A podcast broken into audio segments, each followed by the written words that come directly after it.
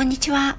横浜で15年以上犬の保育園の先生を行っているなおちゃん先生と申します。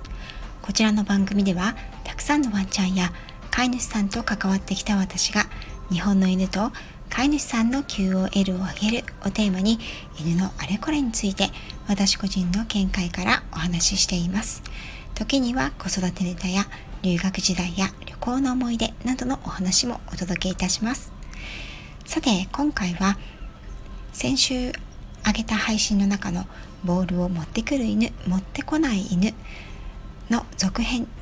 おもちゃに興味のない声の持ってきての教え方。またテンションの高い声のアプローチの仕方持ってきての応用についてお話ししていきます。このお話は具体的なトレーニングの方法が入ってくるので本来であれば限定配信のテーマにはなるのですが今回はぜひ皆さんにも聞いていただきたいなと思い一度一般公開にししばらくしたら限定に移行しようかなと思っています。さて前回全ての犬が投げたボールやおもちゃを加えて持ってきてくれるわけではないということをお伝えしました。もともと興味のある子加える本能やモチベーションが高い子は教えなくてもできてしまうんですよね。また飼い主さんが投げてくれることを学習している犬は結果として持ってきてができるようになっていきます。ですが自分の気分が乗っている時に飼い主さんのもとにボールやおもちゃを持ってくることはあるけれどこちらが持ってきてという時にはえそんなん知らんけどと全く知らんぷりをするという子もいるんですよね。これはボール投げが犬の気分で行われている。犬から見て飼い主を使った遊びになってるからですね。もちろんそれは悪いことではありません。犬は飼い主さんと遊ぶのが大好き。たとえ飼い主さんが遊びたい時にワンちゃん自身が乗ってきてくれないとしてもそれはワンちゃんの責任ではないんです。犬にいつでも投げたボールやおもちゃを持ってきてもらいたい時には持って帰ってきた時のメリットを確約するような体験学習を事前に積み上げておくことが重要です。犬は持って帰ってきた時のメリットが明確であればあるほど少し自分の気分が乗っていなくてもしゃあないなこの後はいいことがあるから一丁取りに行ってやっか。という気分になるわけです。このメリットの確約の体験がない場合には気分次第でいやー一人でやっててくれ。今ちょっと俺眠いから。というようになるわけです。さらに持って帰ってきたのに無理やり口から持ってきたものを取り出されたり話さないからと叱られたら余計に持ってきたくはないですよね。私が犬だとしても嫌だと思います。メリットの確約の体験のためにはいくつかの方法があります。基本的にはやはりたくさん褒めてあげること。何より持って帰ってきたら飼い主さんがとても喜んでくれるということを犬自身の喜びとするということが第一条件です。加えて持って帰ってきてくれた時に大好きなおやつをあげる。もっと好きな特別なおもちゃで遊ばせてあげる。ということはさらなる大きなメリットへつながっていきます。さてこれらのことを前提にまずはおもちゃや止まったものに興味がない子やマズルが細い子短い子への持ってきての教え方をお伝えします。持ってきてということは1投げたものを追いかける。2落ちて動きが止まったものを加える。3飼い主の元まで運んで持ってくる。という3つの異なる行動がしっかりとインプットできていなくてはなりません。皆さんの愛犬さんはボールを投げながら持ってきてというと持ってきてくれるかもしれませんが離れたところにただ置いてあるボールを持ってきてと言って持ってきてくれますか？多くの犬にとって投げているその時の瞬間投げられているものと止まってそこにあるものの認識は違います。たとえ同じボールだとしてもです。なぜなら犬は動体視力には優れていますが止まっている特定のものを見分ける視力は人間の方がはるかに優れているからです。これが顕著になるのがサイトハウンドと言われる犬たちでイタリアングレイハウンドやウィベットボルゾイなど言われる犬たちです。この子たちは止まっているものに向ける興味が少し動いているものよりは薄いので別の方法でアプローチをかけ持ってきてイコール何かを飼い主のもとまで運んでくることである。という意味であることをきちんと教えることがいいと思います。指示の言葉として教えてしまうということですね。方法はいくつかありますがここでは一つをご紹介します。まず紙の中におやつを入れて簡単に開かないようにギュッと小さく丸めます。この過程をこの中に入れるからねと犬には見せてあげてください。もし紙ごと食べてしまうという可能性があるようなら蓋付きの小さな入れ物などに入れてもいいと思います。スクリュータイプのねジップロックなんかでもいいと思いますよ。この紙を猫に猫じゃらしを振るように目の前で左右に振り犬がその動きを追ってきたところでほんの10センチほどポンと投げます。犬がそれを追いかけて追いつき中身の匂いを嗅いでいるようならまずは犬を撫でて褒めてから紙をそっと開いて中のおやつを食べさせます。次は同じようにして30センチ投げる。60センチ投げる。1メートル投げる。1.2メートル投げる。と少しずつ距離を出して投げていきます。投げたら必ず一緒に行って褒めて包みを開き中身を食べさせてあげます。何度か行った後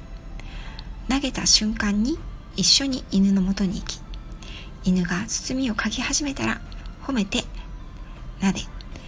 犬と反対方向に走り出します。犬が包みを開けてほしくて加えて持ってくるということが目標です。飼い主さんのところにこの包みを持っていけば開いて中からおやつを取り出してくれる。ということが認識。できる。ということが目的なんですね。もちろんこの方法でうまくいかない場合もあります。おやつの包みに夢中になってしまって飼い主さんを顧みないような場合や離れていく飼い主さんを追いかけることに集中してしまっておやつの包みを持ってこないような場合もあります。その場合にはおやつの中身や飼い主さんの動き方の調整を個別にしていきます。その子によって包みを紙で縛って釣り糸のように動かしまずは追いかけて加えるところからスタートという場合もあります。その子がどこにモチベーションを感じどこに感じないのかそれを知ることはとても重要になっていきます。また食欲が強すぎる子にこの方法を使うと何が何でも中のおやつを食べようとして逆効果のことがあります。この手のタイプの食欲がとてもある子はクリッカーを使うと覚えが早いです。この場合にはボールやおもちゃを投げ近づいた瞬間にクリッカーを鳴らしおやつをあげます。このクリッカーというのはトレーニングの用具になるんですがクリッカーを使う前にクリッカーの音が鳴ったら一粒おやつがもらえるということを強く印象づけておきます。そうすることで犬が取った行動に対してクリッカーの音が鳴らされた時あ自分は今正しいことをしている。だからご褒美がもらえるはずだということが学習ができるものなんですね。クリッカーの配信は概要欄に上げておきますのでもしクリッカーに興味があるようであればそちらも合わせてお聴きください。さて話を戻しましょう。こちらがおもちゃやボールを投げてもいいと思います。順番はどちらが先でも OK ですが私は大概に加えることを先に強化しその後から投げて投げたものを加えるということを強化し、さらに加えたものを渡すことを強化し、さらに加えたものを渡すために持ってくるという段階で教えて強化していきます。強化というのはその行動を繰り返し行って強めるということですね。加えて持ってくることをゲットや持ってきてという言葉とともに教えます。こうすることでゲットと言われたら、ああ、何かを加えて持ってくるんだなということが犬の頭の中で行動に結びつきます。その後、何を持ってくればいいんだろうと対象を探すようになっていきます。別のコマンドでただただ口の中に物を入れておくホールドというものがありますが、これはまたちょっと違います。テンションが高すぎる子、おもちゃが好きすぎる子については対象となるおもちゃをよく選ぶ必要があります。個人的には持ってきてゲットで使うおもちゃというのはどちらかといえば平凡な一人で遊ぶにはあまり面白みのない例えばテニスボールなどがいいと思います。ピーピー音がしたり特殊な音や動きが出るというものではないようなものですね。特におもちゃが好きだったりテンションが高い子は新しい珍しいおもちゃを目の前にすると持って帰るという共有の感覚が吹き飛んでしまって自分で遊び始めてしまうんですね。よく飼い主さんがやりがちなのは新しいおもちゃで遊んであげようと思って投げたら持ってくるどころか渡してくれないです。ということです。何の変哲もないそのボールを持って帰ってきてくれたら特別好きなおもちゃで遊ばせてあげましょう。その時には持ってきては使わないように。受け口の子マズルの短い子に関しては丸いボールは加えづらいので加えやすい突起が出ているもの加えやすい形状のもの柔らかさのものを選んであげてください。興奮しやすい子や子犬ちゃんにはこの持ってこいで自制心や興奮のコントロールができやすくなります。ただ投げて持ってきてもらうよりも最初に振り回したり引っ張りっこをして少し遊んでから投げて反対方向に走ればすぐに持ってきてくれるようになります。